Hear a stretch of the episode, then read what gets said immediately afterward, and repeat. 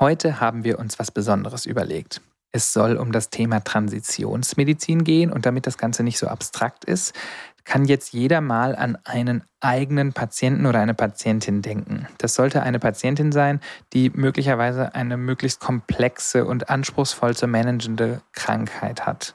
Und an diese Patientin denken Sie jetzt, während Sie diesen Podcast hören, sodass das, was wir hier besprechen, für Sie ganz konkret ist und Sie sich ganz genau vorstellen können, was die Schwierigkeiten sind und vielleicht auch einige Lösungsansätze, die wir hier besprechen, ganz konkret auf Ihre Patientin oder Ihren Patienten übertragen können. Die GPGE präsentiert die Expertise Piraten. Kindermedizin zum Hören. Mit Georgia Ortner und Kai Hensel. Der Podcast dient ausschließlich der neutralen Information, Fortbildung und Unterhaltung. Er ersetzt nicht die fachliche Beratung durch einen Arzt oder Apotheker und darf nicht als Grundlage zur eigenständigen Diagnose und Beginn, Änderung oder Beendigung einer Behandlung von Krankheiten verwendet werden. Für die Inhalte dieses Podcasts sind ausschließlich unsere Moderatoren und Gäste verantwortlich. Sie unterliegen dem wissenschaftlichen Wandel des Faches. Änderungen sind vorbehalten. Willkommen zu einer neuen Episode der Expertise Piraten, dem Pädiatrie-Podcast der GPGE. Ich freue mich heute mit Georgia Ortner im Studio zu sein. Hallo liebe Georgia. Hallo lieber Kai. Wir sprechen heute über ein Thema, das hierzulande noch viel zu wenig im Fokus ist und deswegen rütten wir es ins Spotlight. Es geht um Transitionsmedizin. Heute im Spotlight. Dazu haben wir eine, vielleicht sogar die Expertin im deutschsprachigen Raum eingeladen. Wir freuen uns, dass sie heute hier ist. Es ist Frau Privatdozentin Dr. Gundula Ernst. Sie ist die erste Vorsitzende der Gesellschaft für Traditionsmedizin und dafür ist sie auch heute hier. Sie hat Psychologie in Braunschweig studiert und ist seit über 20 Jahren in der Forschungs- und Lehreinheit der medizinischen Psychologie der MHH in Hannover tätig, wo sie sich mit der Entwicklung und Erprobung von Schulungs- und Unterstützungsprogrammen für Menschen mit chronischer Krankheit beschäftigt. Außerdem ist sie Koordinatorin der und Autorin der S3-Leitlinie zum Thema Transition von der Pädiatrie in die Erwachsenenmedizin. Und das ist das Thema, für die, das wir Sie heute eingeladen haben. Liebe Frau Ernst, guten Abend. Schön, dass Sie da sind. Hallo, Herr Hensel. Hallo, Frau Ordner. Danke für die Einladung. Vielleicht können Sie sich einmal kurz persönlich für uns vorstellen. Ja, Sie hat mich ja gerade schon sehr gut vorgestellt. Ich bin Medizinpsychologin, schon seit ganz, ganz langer Zeit an der Medizinischen Hochschule Hannover. Und ich glaube, was mich auszeichnet, ist ein ganzheitlicher Blick auf die Patienten oder vor allem Patientenfamilien. Ich kümmere mich hauptsächlich um Kinder und Jugendliche. Ähm, ich sehe also mit meinem rudimentären medizinischen Wissen die Erfordernisse, die somatischen Erfordernisse, die Erkrankungen stellen und sehe aber eben auch die psychosozialen Aspekte und Schwierigkeiten, die Familien haben, die Erfordernisse der Therapie in den Alltag zu integrieren. Ähm, ich glaube, das ist die Besonderheit meines Faches und das, was mich ausmacht und was bei mir noch hinzukommt. Ich bin Mutter von zwei Kindern, eine Tochter, die die Pubertät durchlaufen hat und einem Sohn, der kurz davor steht. Also ich kenne auch die ganz praktischen Probleme von Pubertät und und ähm, weiß, wie schwierig das für Familien teilweise ist, unsere gut gemeinten Ratschläge und Empfehlungen in ihrem Alltag umzusetzen. Klasse, und spätestens jetzt wissen nicht nur wir beide, sondern wahrscheinlich auch unsere Hörerin, warum gerade wir Sie heute hier eingeladen haben. Wir freuen uns schon sehr darauf. Unsere Gäste fragen wir stets nach einer karitativen Organisation, die Ihnen am Herzen liegt. Haben Sie da irgendein Projekt oder irgendetwas, was Sie uns mitgebracht haben heute Abend? Ja, nämlich mein zweites Lieblingsthema, nämlich die Patientenschulung. Ich bin auch noch Vorsitzende des Kompetenznetz Patientenschulung, kurz Kompass. Und das ist ein Verein von ganz aktiven Leuten, die in der Pädiatrie tätig sind, Kinderärzte und Ärztinnen, Kinderkrankenpflegepersonal, Psychologen, Ernährungsberater ähm, und auch Sportwissenschaftler, die sich eben sehr engagiert dafür einsetzen, Patientenfamilien fit zu machen für ihren Alltag in der chronischen, mit der chronischen Erkrankung. Wir entwickeln da tolle Schulungsprogramme und ähm, meine Kollegen und ich, wir ja, investieren viel von unserer Freizeit, um eben Angebote zu entwickeln. Auch viel Wochenenden und Arbeiten, äh, Abende gehen dabei rauf. Ähm, zum Beispiel haben wir uns jetzt überlegt, wie wir die ganzen Schulungen, die ausgefallen sind durch die Corona-Pandemie, vielleicht ins Online-Format übertragen können und haben da jetzt ein neues Konzept entwickelt für Online-Schulungen, die eben nicht ähm, trocken und anstrengend sind, sondern genauso spielerhaft und aktiv wie auch unsere Präsenzschulungen sind. Deswegen, das ist ein Herzensthema von mir und eine Herzensorganisation. Und ein sehr wichtiges. Danke dafür. Kommen wir doch einfach, es passt eigentlich sehr gut als jetzt Übergang zu unserem ersten Fall. In diesem ersten Fall, den Sie uns mitgebracht haben, geht es um einen jungen Mann mit einem Typ 1 Diabetes. Und ähm, der hat wie viele andere Teenager natürlich eine schwierige Phase im Rahmen der Pubertät, vielleicht Identitätsfindung, aber auch im Umgang mit der chronischen Erkrankung, hat wie viele andere Patienten eine relativ mangelnde Krankheitsakzeptanz. Diese äußert sich dann auch darin, dass es halt auch nicht so gut läuft und viele Keto Ketoazitosen und so weiter auftreten, wird dann von einem sehr empathischen internistischen Kollegen übernommen, dessen Steckenpferd aber eben nicht der Diabetes ist. Er wird 18 Jahre und damit, Stichtag Überweisung, geht es dann in die Erwachsenenmedizin, in die große weite Welt mit weiterhin zu dem Zeitpunkt sehr schlecht eingestellten Blutzuckerspiegeln. So, zu diesem Thema dann, klar, warum ist Transition gerade jetzt so super wichtig und was, äh, was motiviert Sie daran zu arbeiten? Äh, ja, Sie sagten es gerade schon. Das ist eben eine schwierige, eine herausfordernde Zeit. Gar nicht so unbedingt die Zeit des Wechsels, sondern das beginnt schon viel früher. Also die Transition beginnt nicht erst mit 18 oder kurz vorm 18. Geburtstag, sondern die beginnt eben eigentlich mit 12, 13, wenn Kinder beginnen, jugendlich zu werden. Denn das ist genau bei diesem Fall passiert, den Sie gerade genannt haben. Der Tom ähm, ist vorher eigentlich sehr gut gelaufen. Der hatte seinen Diabetes äh, relativ gut im Griff. Die Blutzuckereinstellungen waren gut. Und dann hat Tom einfach das gemacht, was alle anderen Kinder und Jugendlichen eben auch machen. Der hat hauptsächlich seine Zeit vom Rechner verbracht und hat gezockt.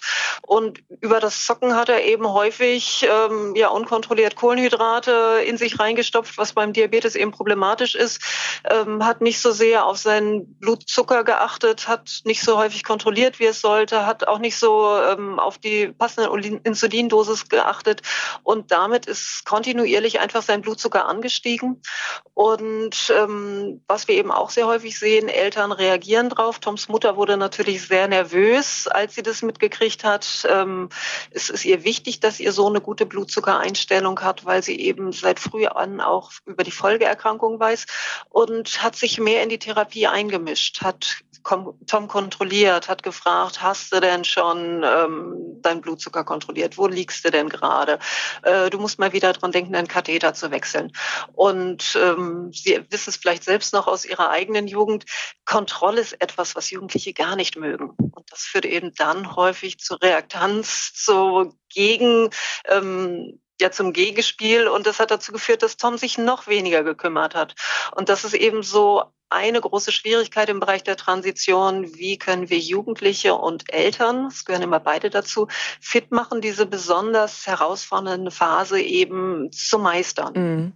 Also bei diesem Übergang in das Erwachsenenleben besteht jetzt, ob es beim Diabetes, äh, Diabetes mellitus oder bei der Zöliakie oder der chronischen entzündlichen Darmerkrankung immer eigentlich die Gefahr einer Verschlechterung des Gesundheitszustands, wie Sie jetzt eben so schön skizziert haben, und damit da resultierend eine medizinische Unterversorgung oder, oder Minderversorgung.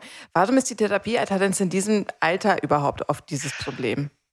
Hm, hauptsächlich ist die Therapieadherenz das Problem, weil Jugendliche sein wollen wie andere Jugendliche auch. Die wollen normal sein, die wollen nichts mit ihrer Krankheit zu tun haben, die sie eben anders macht. Und deswegen vergessen sie sie tatsächlich sehr häufig. Also vergessen mal in Anführungsstrichen. Ähm, natürlich wissen sie noch, dass sie die Erkrankung haben, aber das ist nachrangig. Und das finde ich auch völlig okay und finde es gut. Denn neben den medizinischen Parametern müssen wir auch immer so psychologische und soziale Entwicklungsfaktoren im Auge haben und eine gute soziale Teilhabe ist genauso wichtig eben auch wie medizinische Parameter. Und deswegen ist es ganz wichtig, dass man Jugendlichen trotz ihrer Erkrankung ermöglicht, ein mehr oder weniger normales Jugendleben ohne großartige Einschränkungen zu ermöglichen und sie eben auch fit zu machen dafür, dass sie das hinkriegen. Also zum Beispiel eben mit Tom gemeinsam überlegen, wie seine Kumpels auch, möchte er natürlich Alkohol trinken und vielleicht macht auch mal ein Joint die Runde. Und da muss ich Jugendliche gut ähm, informieren, was passiert denn eigentlich, wenn ich Alkohol trinke? Was hat ein Alkohol für einen Einfluss auf meinen Blutzuckerspiegel? Ähm, welchen Einfluss haben Drogen und wie muss ich entsprechend reagieren mit der Insulindosis? Oder nehmen wir ein anderes Beispiel aus dem Stoffwechselbereich, junge Patienten mit PKU, die eben eine sehr strenge Diät einhalten müssen. Mit denen muss ich überlegen, was können die bei McDonalds essen oder bei einem anderen Fastfood-Laden, wenn sie mit ihren Freunden dahin gehen. Dass sie sich also nicht ausgeschlossen fühlen, sondern als Teil fühlen. Das ist, glaube ich, eine ganz wichtige Aufgabe von pädiatrischen Teams, dass sie äh, den Jugendlichen und den Eltern entsprechendes Wissen bereitstellen und ihnen entsprechende Fertigkeiten vermitteln. Mhm. Das sind schon auf jeden Fall ein paar gute Beispiele ähm, gewesen. Haben Sie vielleicht noch so zwei, drei typische ja, Krankheitsbilder oder Situationen, ähm, die Ihnen einfallen würden, die da auch mit einhergehen können? Ähm, ja, eigentlich bei jedem Erkrankungsbild spielt es eine große Rolle. Wenn ich jetzt eben gerade an Jugendliche mit chronisch entzündlichen Darmerkrankungen denke, die fühlen sich natürlich häufig sehr gehandicapt, weil sie Angst haben vor ähm, Durchfällen oder so, wenn sie unterwegs sind. Und die Frage ist, wie kann ich ihnen eben ermöglichen, zum Beispiel trotzdem zu einem Festival zu gehen oder ein Wochenende mit ihren Freunden wegzufahren. Und da hatte ich einen jungen Patienten, der sagt, das ist gar kein Problem für mich. Ich habe eine spezielle App auf meinem Handy, die sagt mir, in welchem Umkreis wo ein Klo zu finden ist.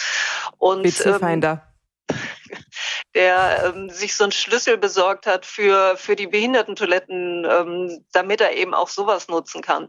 Und ich glaube, da müssen wir ganz praktische Tipps geben und eben nicht theoretisch überlegen. Ähm, junge Menschen mit Asthma, also viele verlieren es ja im Jugendalter, aber eben die, die es behalten, die sind meistens auch schwer betroffen. Wie können die damit umgehen, wenn die in einen Club gehen und da eben dieser Trockennebel ähm, verteilt wird oder wenn sie mit anderen zusammen sind, die rauchen? Ähm, trauen sie sich das anzusprechen und zu sagen, du, bei mir in der Gegenwart ist nicht so gut oder welche anderen Strategien finde ich mit ihnen? Und ich glaube, das müssen wir, dafür müssen wir uns viel, viel Zeit nehmen, um ganz konkrete Strategien zu überlegen. Jetzt frage ich mal, bewusst ein bisschen überspitzt. Sind das nicht Sachen, die einfach der Pädiater oder die Pädiaterin schon machen können? Die Kinder gehen ja jetzt nicht erst mit 18 irgendwie aus und ähm, die Pubertät hat vielleicht sogar ihre Hochphase schon vor dieser klassischen Traditionsalterszeit. Kann das nicht einfach der Kinderarzt alles einstielen und dann ist das Kind, äh, der Jugendliche oder die Jugendliche fertig und der Erwachsenenmediziner übernimmt den Erwachsenen? Wofür braucht es dann Transition in dem klassischen Sinne? Also erstmal, das soll sogar der Kinderarzt oder das pädiatrische Team übernehmen. Denn wie Sie schon sagen, wenn ich einem 18-Jährigen erzähle, ähm, was er beim Sex beachten muss, da bin ich viele Jahre zu spät. Oder eben Konflikte mit den Eltern, die finden deutlich vorher statt. Deswegen Transition möchte ich nicht nur verstehen als den Transfer, also den Wechsel der Versorgungssysteme, sondern Transition ist der komplette Prozess des Erwachsenwerdens mit einer chronischen Krankung in diesem Fall. Und eine Aufgabe hat dabei eben das pädiatrische Team, indem sie den Patienten, die Patientin gut vorbereiten, ähm, individuell beraten und eben im Blick haben, dass irgendwann der Wechsel ansteht. Und eine weitere Aufgabe hat dann aber eben das übernehmende Team in der Erwachsenenmedizin, was diesen jungen Menschen eben aufnimmt und für sich weiß, der ist noch nicht erwachsen. Nur weil jemand 18 geworden ist, ähm, also sozialrechtlich erwachsen ist, heißt das ja noch lange nicht, dass der auch ähm, psychosozialen Sinne erwachsen ist. Ich sprach eben meine Tochter an, die ist jetzt 19 und die ist toll, die hat ihr Abitur gemacht. Das ist ein unheimliches, fittes Mädchen, aber äh, sie ist tatsächlich noch weit entfernt, erwachsen zu sein. Also da muss ich auch immer noch viel mit Rat und Tat zur Seite stehen.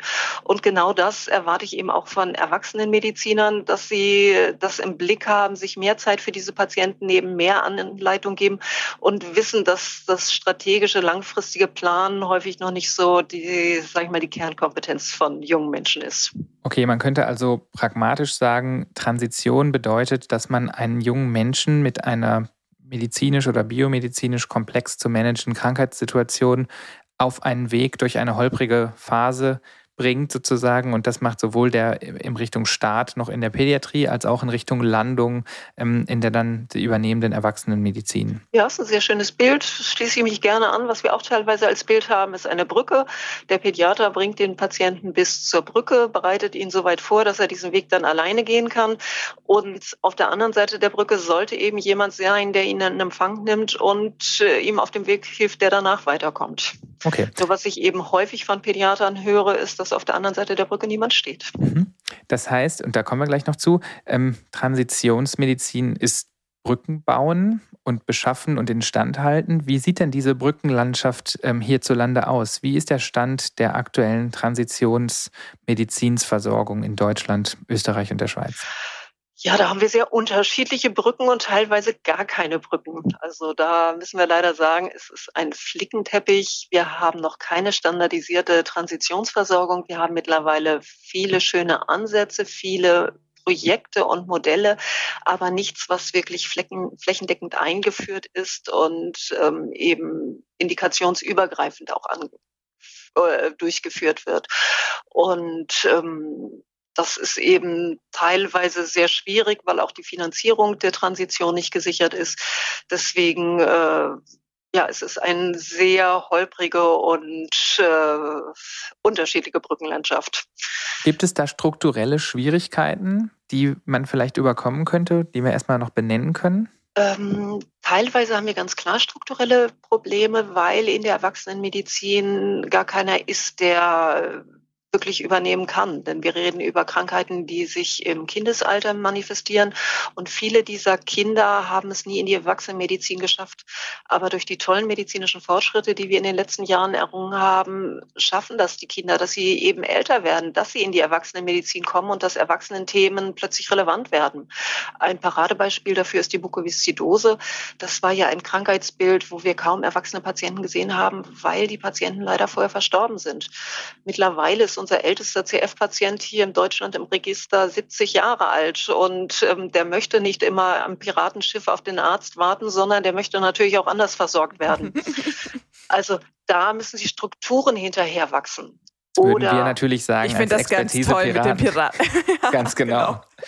genau. ja, wir haben sie aber verstanden. Ähm, das heißt, wir müssen jetzt bei diesem ja zunächst mal abstrakt klingenden Thema Transitionsmedizin, was wir jetzt ein bisschen verbildlicht haben, als Brücken bauen und Brücken schaffen und instand halten, ähm, auch noch mal bedenken, dass ganz verschiedene Leute diese Brücken überqueren wollen, ne? äh, zu Fuß oder auf dem Fahrrad oder mit einem Zug. Und das sind dann wahrscheinlich die verschiedenen Krankheitsgruppen, die als solche, Diabetes ist ja jetzt nicht so, dass ein erwachsener, äh, erwachsener Behandler damit ein Problem hätte, weil er jetzt überrascht ist, dass der Patient jetzt kommt, sondern das ist ja klar, dass der kommt. Nee, aber da möchte ich mal kurz dazwischen gerätschen. Diabetes oder Diabetologie ist ein hochspezialisiertes Gebiet gewesen, denn in der Erwachsene geworden. In der Erwachsenenmedizin haben wir natürlich vorrangig Typ 2 Diabetes-Patienten. Und die brauchen eine ganz andere Therapie, als es ein Typ 1 Patient kann. Und ich sag mal, ein niedergelassener Internist, der sich spezialisiert hat auf ganz, ganz viel und unter anderem auch Diabetes, der hat es sehr schwer mit dieser rasanten technologischen Entwicklung, die wir hier in den letzten Jahren entwickeln, hinterherzukommen. Und ähm, da ist es eben selbst beim Diabetes, der wirklich ja ein Leuchtturm ist im Bereich der Transition, weil es hier schon sehr früh Überlegungen gab und es sehr viele Kollegen auch gibt ähm, in beiden Bereichen, also sowohl in der Pädiatrie als auch im Erwachsenenbereich, ähm, gibt es auch hier eben Überlegungen, ist es denn sinnvoll, dass äh, wir da so streng trennen? Sollten die jungen Patienten nicht vielleicht auch hier länger bleiben, um eben diese spezialisierte Versorgung, gerade im Bereich der Pumpen und ähm, CGM-Systeme und jetzt eben der AIDs, also der äh, sozusagen der Closed-Loop-Systeme, ähm, versorgt werden? Also der automatisierten Steuerungssysteme, mhm. die als solche jetzt nicht ganz trivial sind und mit denen man einfach Erfahrungen haben muss, technisch auch, um sich damit auszukennen. Äh, dann ist Diabetes vielleicht nicht das Idealbeispiel, aber ähm, Morbus Crohn zum Beispiel sind ja Krankheitsbilder, die wir jetzt bei, bei äh, chronisch entzündliche Darmerkrankungen bei Kindern natürlich sehen, bei Erwachsenen auch. Wir wissen zwar, dass der Phänotyp sich dann verändert und dass dann auch die Schwere der Erkrankung anders ist. Nichtsdestotrotz, wenn ein erwachsener Gastroenterologe dann einen Patienten mit, einem, mit einer Colitis ulcerosa übernimmt, ist er jetzt nicht überrascht, ob dieses Krankheitsbild, der kennt das, hat aber dann sozusagen eine neue Domäne an Problemen, einen jungen Menschen, der vielleicht nicht so verlässlich ist und all diese eben genannten Probleme hat haben. Dann gibt es andere Krankheitsbilder, die auf einmal neu überschwappen oder viele technische Neuerungen äh, in sich haben. Das heißt, wir haben also sehr verschiedene Probleme, die wir jetzt eigentlich hier betrachten. Und die probieren wir jetzt gleich noch ein bisschen genauer unter die Lupe zu nehmen.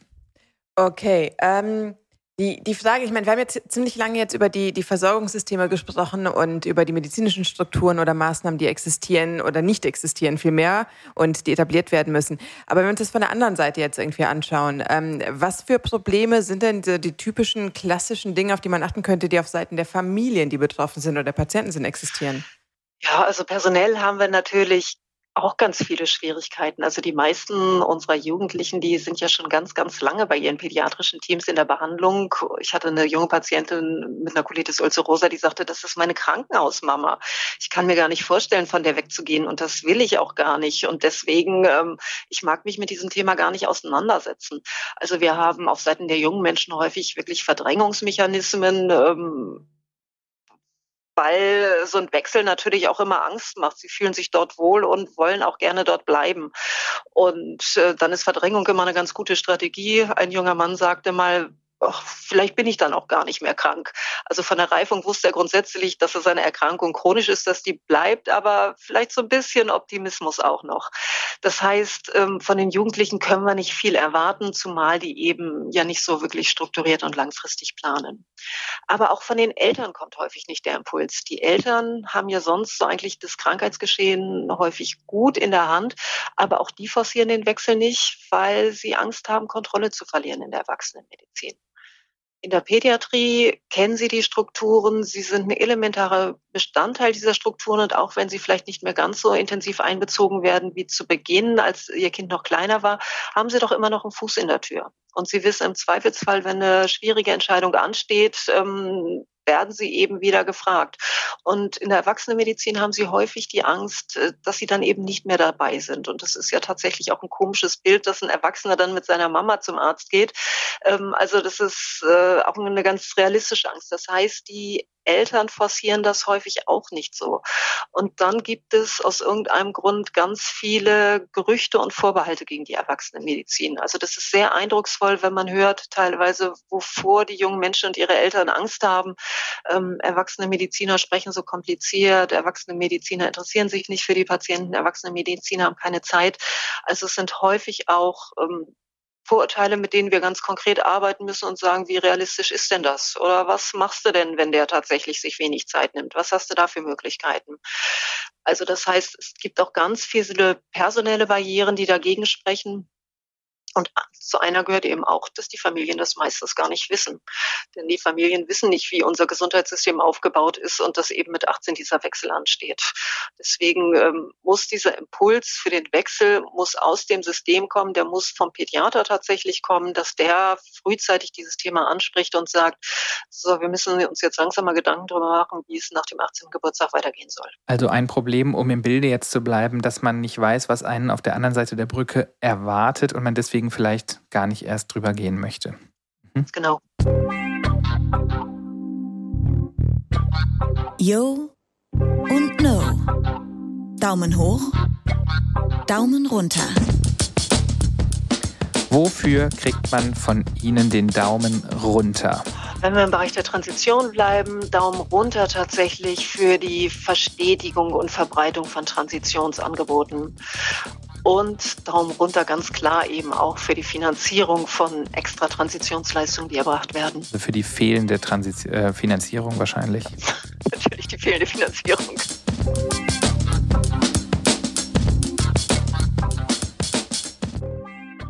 Okay, Jetzt haben wir einige Probleme beleuchtet, die das Thema Brücken bauen und begehen schwerer machen und erklären.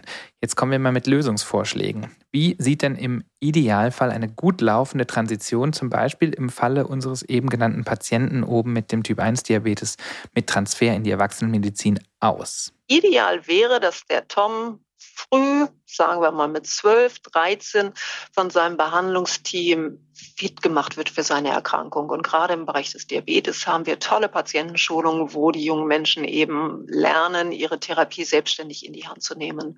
Und dazu gehört auch, dass ab einem gewissen Zeitpunkt, sagen wir mal mit 14, 15 geguckt wird, was kann der Tom denn eigentlich schon alles alleine? Was klappt gut bei ihm? Was klappt noch nicht so? Wo muss er vielleicht schrittweise weitere Kompetenzen übernehmen? Ähm, also zum Beispiel, dass er eigenständig Termine vereinbart, dass er auch alleine zu den Terminen geht, ohne die Eltern, dass er sich Rezepte einlöst und eben selbst im Blick hat, wann er wieder ein neues Rezept von seinem Arzt braucht. Also es geht nicht nur um die ganz konkreten Fähigkeiten, die er braucht, um sein Diabetes zu managen, sondern eben auch um die Gesundheitskompetenzen, die Transitionskompetenz darüber hinaus. Und das sollte eben ein vernünftiges Assessment sein, wo sehr ausführlich geguckt wird, wo steht der junge Mensch gerade und dann muss ich ganz entsprechend der Defizite, die sich da zeigen, Maßnahmen planen. Und das kann sein, dass Tom nochmal geschult werden muss, ähm, damit er sich besser mit seiner Erkrankung auskennt oder vielleicht sich auch besser zutraut, im Gesundheitssystem alleine für sich einzustehen. Dazu kann aber auch gehören, dass äh, Tom vielleicht eine Berufsberatung braucht, weil er noch sehr unsicher ist, was seinen Beruf angeht und einen Beruf ähm, anstrebt, der kritisch ist. Ich meine, gerade haben wir da in den letzten Jahren eine tolle Entwicklung gemacht, dass immer weniger Berufe ausgeschlossen werden, gerade auch beim Diabetes. Ähm, trotzdem sollte es sollte der Pädiater das im Auge haben, ob da vielleicht Beratungsbedarf ist. Und da denke ich zum Beispiel jetzt auch speziell an die atopischen Erkrankungen, wo wir eben sehr viele junge Leute haben, die einen Beruf ergreifen, den sie letztendlich nicht ausüben können oder nicht lange ausüben können, weil eben ihr Asthma, ihre Neurodermitis ihnen dann Strich durch die Rechnung macht. Und das ist ja eben sehr schade. Deswegen sollte da gegebenenfalls eine Berufsberatung geplant werden. Sozialberatung könnte ein Thema sein, dass man überlegt, Schwerbehindertenausweis, ja, nein, ist das eine Option, bringt es überhaupt was? Oder auch die Frage, welche Maßnahmen zur Berufsförderung gäbe es? Ähm, das wäre Job der Sozialberatung.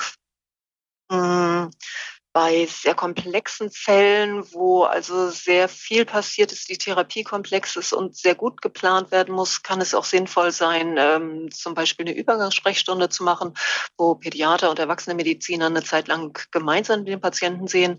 Das haben wir so, zum Beispiel bei uns in der Chirurgie. Die jungen Patienten mit einer Ösophagus oder einer Analadresie werden bei uns einmal im Jahr vorstellig an der MH und äh, sprechen dann mit dem Pädiater. Und ab dem 16. Lebensjahr sehen die eben zusammen auch mit der Kollegin aus dem Erwachsenenbereich. Und die beiden machen ähm, die Sprechstunde gemeinsam. Und das ist einfach ein tolles Angebot, weil da die jungen Leute nach und nach mit in die neue Situation hineinwachsen, Vertrauen aufbauen können und der Patient eben von beiden Seiten gesehen wird. Ist natürlich bei uns ein besonderer Fall, weil beide in einem Haus sind. Das ist natürlich deutlich schwieriger, wenn ich in einer Großstadt wie Berlin bin. Der eine wohnt in der einen Ecke von Berlin, der andere an der anderen und da müssen die gemeinsam irgendwo zu einem Ort kommen. Das ist eine große Herausforderung. Und ähm, Patienten, die große Schwierigkeiten haben, die noch sehr unsicher sind oder wo es eben viele zusätzliche Stolpersteine gibt. Ähm, wir haben jetzt auch Patienten zum Beispiel mit Migrationshintergrund oder sozial Benachteiligte, die vielleicht noch ein zusätzliches Handicap haben. Ähm, da kann es auch sinnvoll sein, denen eine längerfristige Begleitung zukommen zu lassen. Also beispielsweise ein Fallmanagement, was sie über einen längeren Zeitraum begleitet. Das das hört sich jetzt erstmal nach, nach lauter wirklich sehr wichtigen, wenn nicht sogar essentiellen Aspekten an. Und auf der anderen Seite fragt man sich, wer soll das wann eigentlich machen und leisten? Manche Sachen sind ja klar, also eine Übergangssprechstunde, die man zu zweit macht, dann ist klar, wer das macht. Und das ist vielleicht auch, ähm, auch auch für den größten Kritiker kosteneffizient.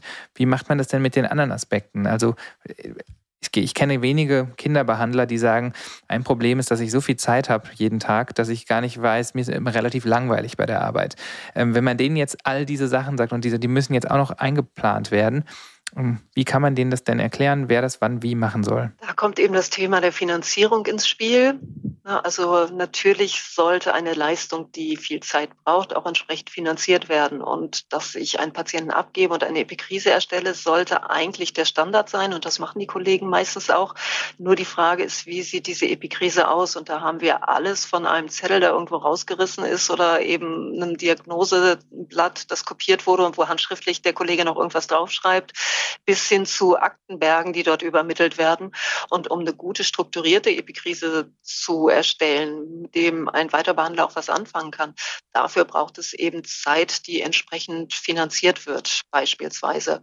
Oder wenn wir eben sagen, der junge Mensch braucht mehr Unterstützung, dann brauchen wir ein externes oder ein Fallmanagement. Und das ist dann nicht Aufgabe des Pädiaters, weil der ist in der Regel, wie Sie schon sagen, zu beschäftigt und auch zu teuer dafür ähm, und auch nicht unbedingt qualifiziert dafür, sondern da gibt es eben andere Leute, die speziell im Bereich des Case Managements geschult sind, vielleicht eben auch die regionalen Angebote kennen, sich mit den sozialrechtlichen Situationen auskennen und ähm, entsprechend den jungen Menschen begleiten können.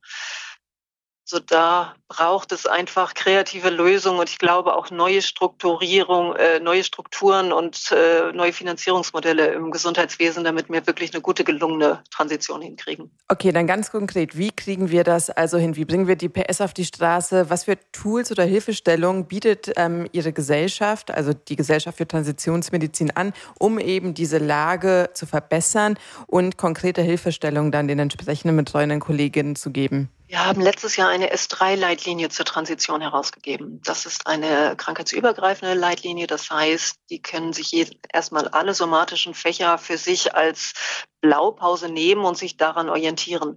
Und da haben wir eben klar definiert, was zu einer Transition dazugehören muss. Und dazu gehört eben ein ausführliches Transitionsgespräch, dazu gehört eine Schulung des Patienten, eine Epikrise und auch ein aufnehmendes Gespräch. Und wir haben viele Sachen definiert, die dazu gehören können. Und daran kann man sich eben sehr, sehr gut orientieren als Behandlungsteam und schauen, was gibt's denn da evidenzbasiert schon an Empfehlungen. Darüber hinaus gibt es viele Einzelbausteine. Also zum Beispiel gibt es eine ähm, gut etablierte Transitionsschulung. Das ist so ein anderthalbtägiger Workshop für Jugendliche und Eltern, wo die verschiedenen Themen des Erwachsenwerdens ähm, nochmal angesprochen werden. Und das ist ein modulares Konzept. Das kann also jede Erkrankungsgruppe, jeder Indikationsbereich auf sein Klientel, auf sein Setting zuschneiden. Auf der anderen Seite haben wir fürs Fallmanagement das Berliner Transitionsprogramm, was mittlerweile eben nicht mehr auf Berlin konzentriert ist und nicht mehr auf die Diagnosen Diabetes und Epilepsie, sondern für eine Vielzahl von anderen Diagnosen auch geht. Also da müssen auch keine neuen Konzepte entwickelt werden, sondern es geht eher darum, die guten, etablierten Konzepte, die es gibt, in die Fläche zu bringen und eben gegebenenfalls zu adaptieren an die einzelnen Indikationsbereiche. Mhm. Gibt es denn Evidenz, mit der wir die vielleicht noch übrigen Kritiker überzeugen können, dass das Ganze auch wirklich fruchtet und die Versorgungssituation verbessert? Gibt es da harte Outcome-Studien, die zeigen, ja, mit diesem Transitionsprogramm wird diese Erkrankung besser gemanagt? Also es ist eine S3-Leitlinie, das heißt, die beruht auf Evidenzen. Also die meisten Empfehlungen haben wir Studien für gefunden. Allerdings ähm, haben wir wenig Studien, wo wir wirklich eine Soll-Empfehlung aussprechen können, also eine Empfehlung der Evidenzklasse A. Die meisten sind eher sollte Empfehlungen, wo wir zwar schon Studien haben, aber nicht ganz so eindeutig sind oder wo die Studien eben auch nicht alle unbedingt in die eine Richtung gehen. Also da braucht es sicherlich noch mehr Studien, aber gerade im Bereich der Schulung haben wir viele gute Belege, auch aus unterschiedlichsten Erkrankungsbereichen, dass das funktioniert. Jetzt hatten wir eben darüber gesprochen, wie wir denn die PS auf die Straße bringen können. Haben Sie denn ein paar ganz konkrete Punkte, die wir vielleicht auch direkt in den Shownotes sowie auch die S3-Leitlinie, die Sie angesprochen haben, verlinken können, wo man sich das einfach mal angucken kann und ein bisschen ins Detail gehen kann. Gibt es da Internetseiten, Telefonangebote, Apps, Workshops, irgendwas, was Sie jetzt hier nennen möchten? Gerade für Jugendliche bieten sich natürlich Apps und Websites an. Also das ist auch eine Empfehlung, die wir in der S3-Leitlinie haben. Und deswegen haben wir vom Kompetenznetz Patientenschulung eine Internetseite entwickelt für Jugendliche und deren Eltern, wo es eben speziell um das Erwachsenwerden mit chronischer Erkrankung geht. Also auf der Between-Seite findet man ganz interaktiv mit Videos, mit Checklisten, ähm, mit Fallbeispielen zum einen das Thema Arztwechsel aufbereitet, wie bereite ich mich gut darauf vor, aber ähm, auch andere Dinge Dinge des Erwachsenwerdens. Also zum Beispiel haben wir da eine Rubrik, die heißt, auch Stars haben chronische Erkrankungen und das ist die, die am meisten geklickt wird, weil das Jugendliche unheimlich motivierend finden, dass jemand wie Pink beispielsweise oder ähm, oh, es wird spät, ich merke das. Ähm, vielleicht hier auch noch mal kurz. Wir lassen einfach Pink stehen. Gut. Ja. Das dass jemand wie Pink auch eine chronische Erkrankung hat und dabei so erfolgreich ist oder Elon Musk, der sich jetzt als Asperger-Autist geoutet hat. Das ist etwas, was junge Leute unheimlich motiviert und mitnimmt, wenn die sehen, Mensch, da ist jemand, der hat das Gleiche wie ich oder hat auch Probleme und der schafft das auch und es motiviert eben sehr. Deswegen die Between-Seite ist ähm, für die Jugendlichen eben ein sehr schönes Angebot, was von allen Indikationsbereichen genutzt werden kann. Wir entwickeln da parallel jetzt gerade für die Eltern auch ein intensiveres Angebot. Das wird ab ähm, Sommer, Herbst verfügbar sein. Das ist dann auch auf die Between-Seite verlinkt, wo wir speziell Eltern von chronisch erkrankten Jugendlichen Tipps geben wollen. Denn die stehen natürlich vor vielen Herausforderungen, was das Erziehungsverhalten angeht. Das sprach ich ja bei unserem Fallbeispiel schon an, dass es Eltern eben häufig schwerfällt, die Kontrolle ähm, loszulassen und ihre Kinder einfach gehen zu lassen. Das wäre so im Bereich der Website der generischen Angebote. Dann haben wir indikationsspezifisch viele schöne Angebote, zum Beispiel von der Rheumaliga gibt es die Website meinrheumawirdterwachsen.de, wo man sich auch mit sogenannten Transition Peers austauschen kann. Das sind also junge Rheumatiker, die diesen Prozess der Transition schon hinter sich haben und als Ansprechpartner zur Verfügung stehen, auch ganz ähm, locker per E-Mail, WhatsApp oder äh, Telefonkontakt. Wir haben im Bereich der äh, Diabetes die Blood Sugar Launch als Website, die speziell Diabetes-Themen aufgreift.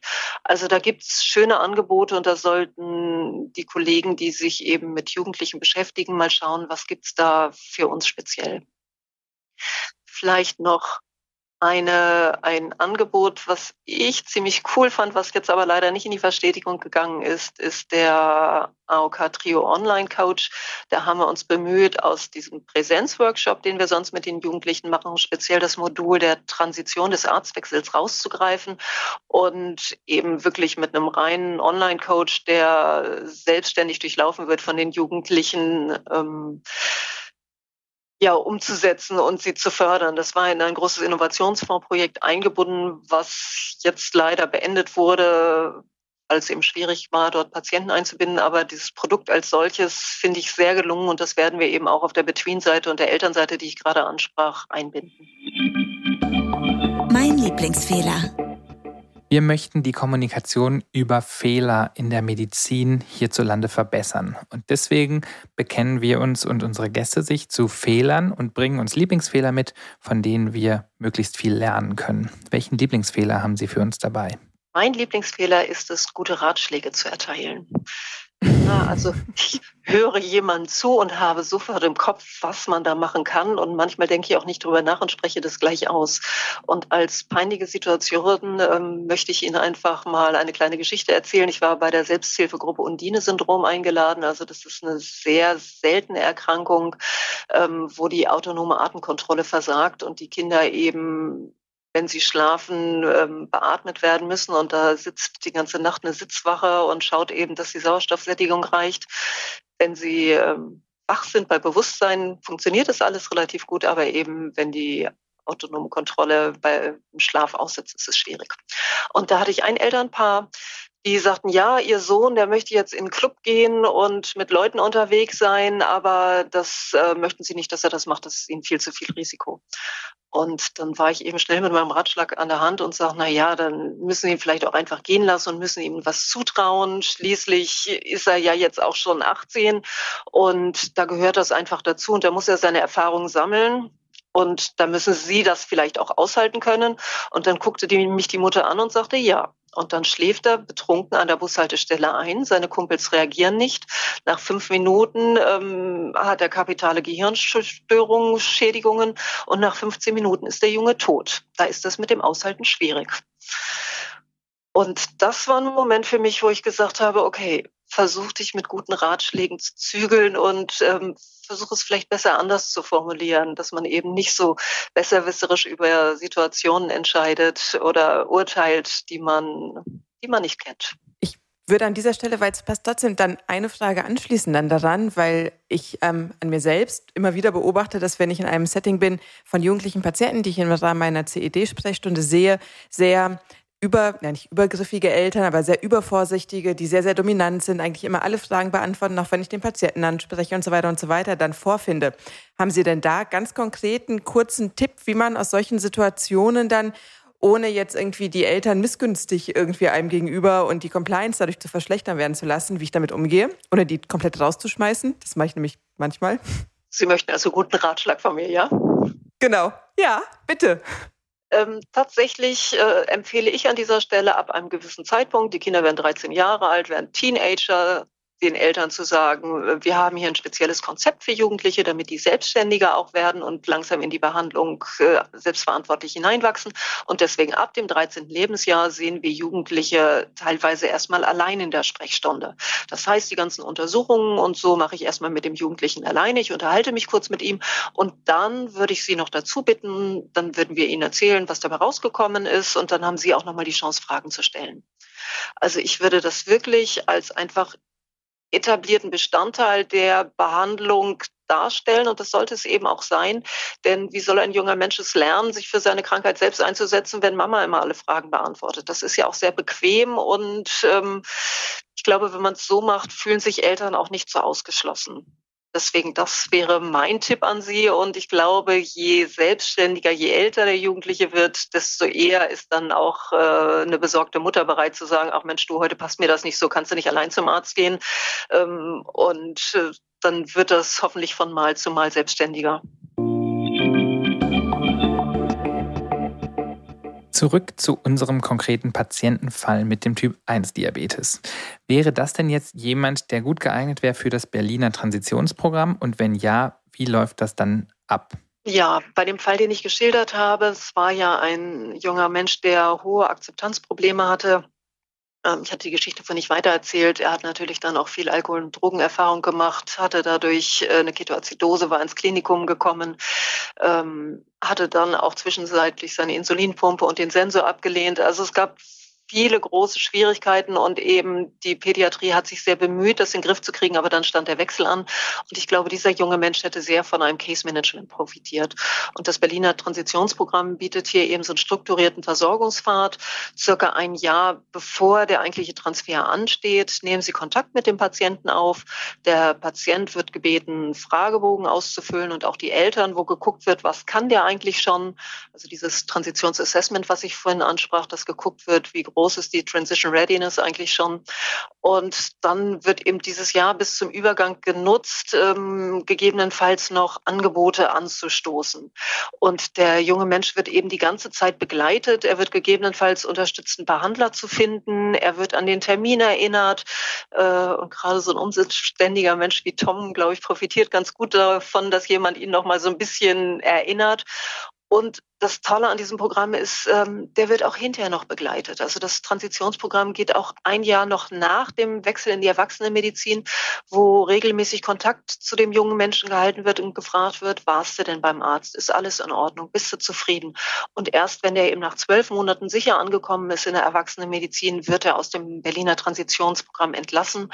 Und ich glaube, davon hätte Tom sehr profitiert, weil er eben mehr Stabilität, mehr Kontinuität erlebt hat, gerade in dieser sehr turbulenten Phase für ihn.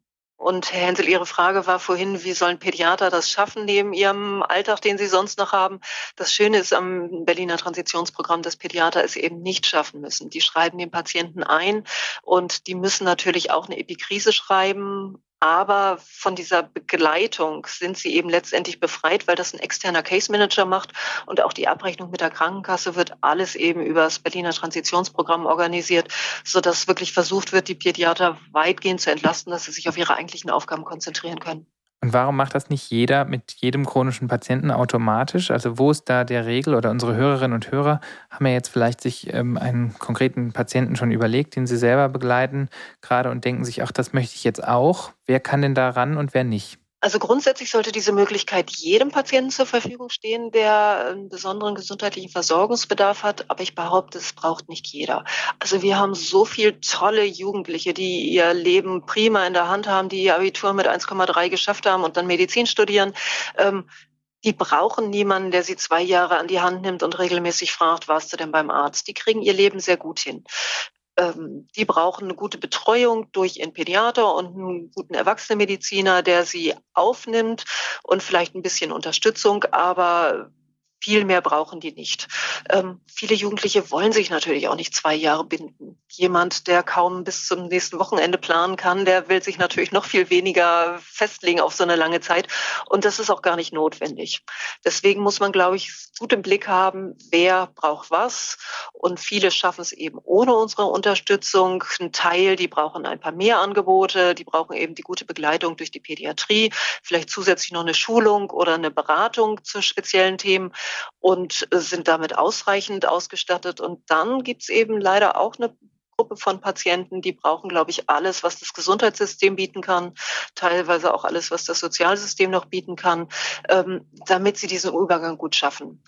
Und jetzt aus der Diabetologie haben wir ein paar Zahlen und da wissen wir, dass das rund ein Fünftel der Patienten sind, die wirklich zusätzliche, massive zusätzliche Unterstützung brauchen. Also rund 20 Prozent. Und was ist in den Fällen, ähm, wenn das eben nicht angewandt werden kann? Was geht da oft schief? Oder anders gefragt, äh, was sollten Kolleginnen oder Mitbehandler vielleicht etwas mehr auf dem Schirm haben, damit ähm, die Transition besser funktioniert?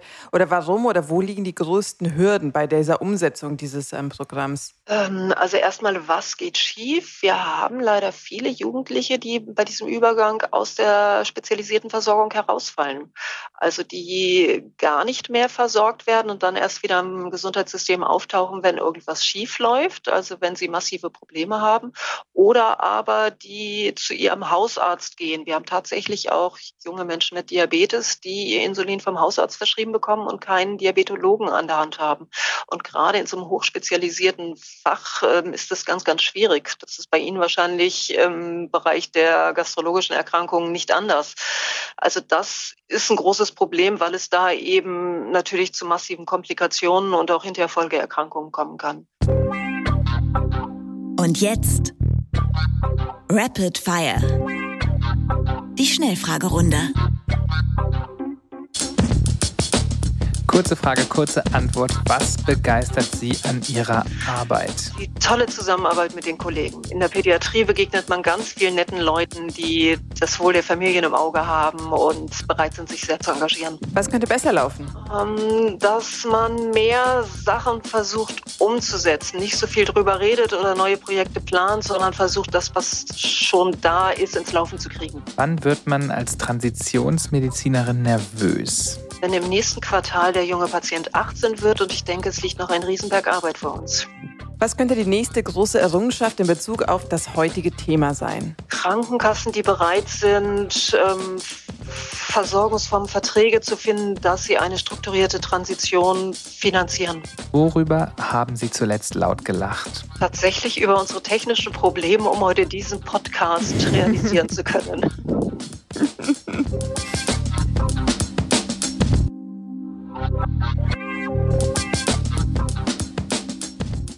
Haben Sie vielleicht noch ein paar ganz persönliche Tipps, vor allem für unsere jüngeren ähm, Hörerinnen, zum Beispiel zur beruflichen Karriereplanung oder Selbstoptimierung?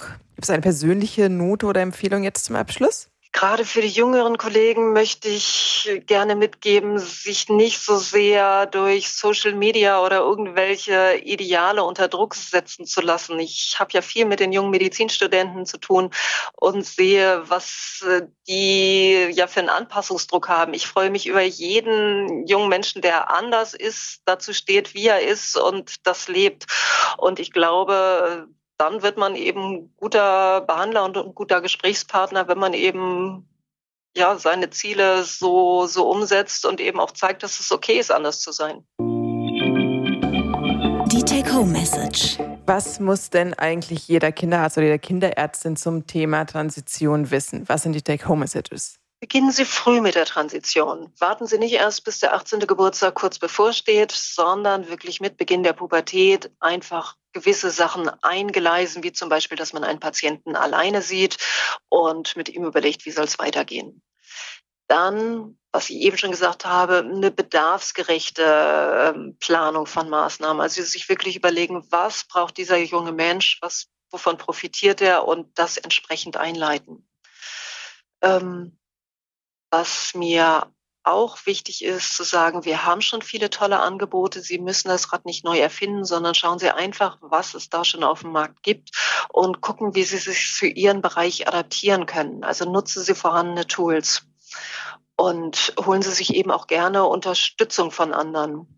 Wenn es dann um die Transition geht, also als Tipp einfach für den Umgang mit jungen Menschen, hier ist es wichtig, glaube ich, alle Beteiligten einzubeziehen. Ähm, wir müssen auch die Eltern mit ins Boot holen, damit die bereit sind, loszulassen und wenn möglich, sich auch mit erwachsenen Medizinern zu vernetzen, ähm, beziehungsweise mit der Pädiatrie zu vernetzen. Also das habe ich als sehr fruchtbar erlebt, wenn sich beide Seiten einer Region einfach mal zusammen an den Tisch setzen und überlegen, was braucht ihr, was ist bei euch das? Problem, wie können wir euch unterstützen? Also mehr Kommunikation. Und als letztes etwas, was mir am Herzen liegt. Wir haben in Deutschland noch diese Stichtagüberweisung. Das heißt, mit dem 18. Geburtstag ist der junge Mensch aus der Pädiatrie raus. Und hier würde ich mir wünschen, dass das flexibilisiert wird, dass also mehr die Transitionsbereitschaft, mehr die Transitionsbefähigung, die ein junger Mensch hat, im Auge ist. Und dass man diesen eher einen Korridor hat, den man flexibel gestalten kann. In der psychosomatischen Medizin ist es zum Beispiel nicht der 18. Geburtstag, sondern der 21. Geburtstag wo der junge Mensch eben noch im pädiatrischen Bereich bleiben kann oder beim Kinder- und Jugendpsychotherapeuten.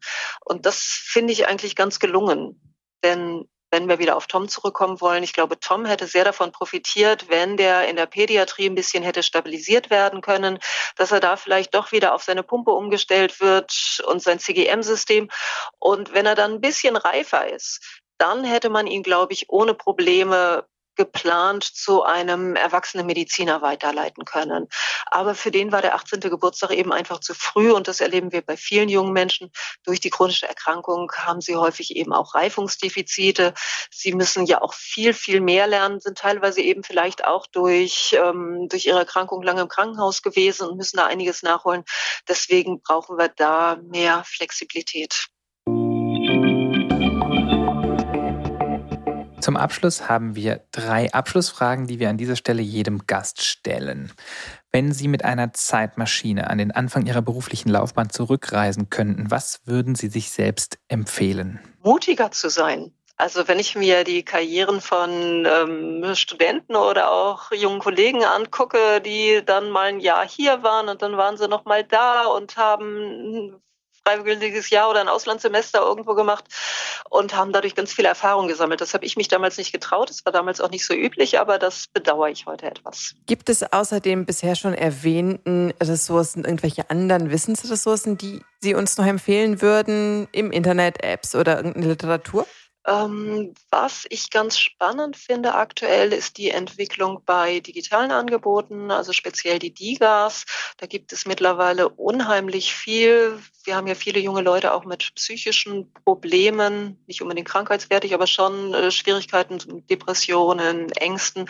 Und da ist auf dem DIGA-Markt sehr viel passiert. Wir haben mittlerweile zwölf akzeptierte DIGAs. Und da einfach mal zu schauen, ist es vielleicht etwas, was ich meinen Patienten an die Hand geben kann, um vielleicht auch ähm, schwierige Zeiten zu überbrücken. Ähm, also das ist so ein Tipp, den ich einfach mal geben würde. Schauen Sie, was es da gibt, wobei ich den Eindruck habe, da müssen wir uns, glaube ich, noch mehr auf junge Leute konzentrieren, denn aktuell sind die Angebote doch eher auf die 45 äh, zugeschnitten. Das wollte ich auch gerade sagen. Und DIGA bedeutet digitale Gesundheitsanwendung für alle, die das noch nicht kennen.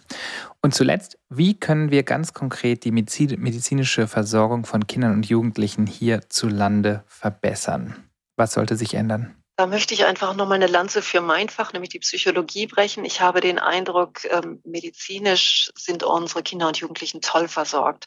Also wir haben ganz viel medizinisches Know-how und Expertise, sodass ähm, die Familien dort sehr viel bekommen. Ich habe den Eindruck, im psychosozialen Bereich ist noch viel Brachland, ist noch viel zu tun.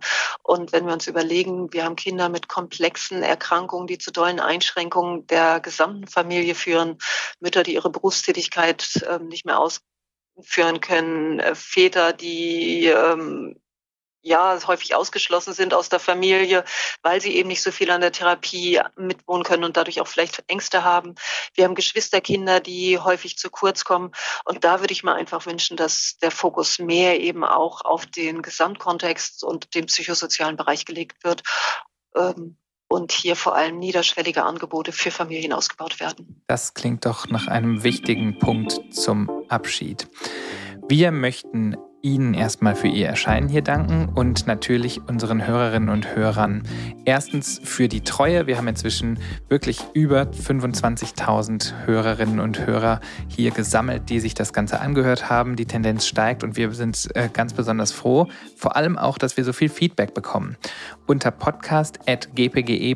podcast.gpge.eu nehmen wir Themenwünsche und was besser geht entgegen. Außerdem haben wir in den Show Notes für Sie und euch das Wichtige verlinkt, was man hier zum Weiterlesen finden kann. Wir haben an dieser Stelle eine Bitte. Wenn euch dieser Podcast im Speziellen und auch generell unser Podcast im Allgemeinen gefällt, dann, Achtung, sagt es drei Leuten weiter, noch heute, die uns noch nicht kennen. Folgt uns gerne auf Twitter und nutzt auch das Forum zum direkten Austausch und für klinische Diskussionen. Helfen Sie mit, die Kommunikation von Fehlern in der Medizin zu verbessern. Sprechen Sie mit Kollegen darüber und wenn mal was nicht geklappt hat, nutzen Sie den Hashtag mein Lieblingsfehler, um eigene oder erlebte Fehler zu teilen und was man daraus lernen kann. In zwei Wochen schon gibt es schon die nächste Folge, da freuen wir uns schon drauf. Nochmals aber heute erstmal ganz, ganz herzlichen Dank an Sie, Frau Gundula Ernst, für Ihren Einsatz für dieses Thema im Allgemeinen und für Ihre Expertise, der wir Sie heute berauben dürften. Und zum Schluss natürlich wie immer vielen lieben Dank auch an euch fürs Zuhören. Bis zum nächsten Mal. Das waren die Expertise-Piraten. Kindermedizin zum Hören der offizielle Podcast der Gesellschaft für pädiatrische Gastroenterologie und Ernährung. Mikrofon Georgia Ortner und Kai Hensel. Der Podcast dient ausschließlich der neutralen Information, Fortbildung und Unterhaltung. Er ersetzt nicht die fachliche Beratung durch einen Arzt oder Apotheker und darf nicht als Grundlage zur eigenständigen Diagnose und Beginn, Änderung oder Beendigung einer Behandlung von Krankheiten verwendet werden. Für die Inhalte dieses Podcasts sind ausschließlich unsere Moderatoren und Gäste verantwortlich. Sie unterliegen dem wissenschaftlichen Wandel des Faches. Änderungen sind vorbehalten.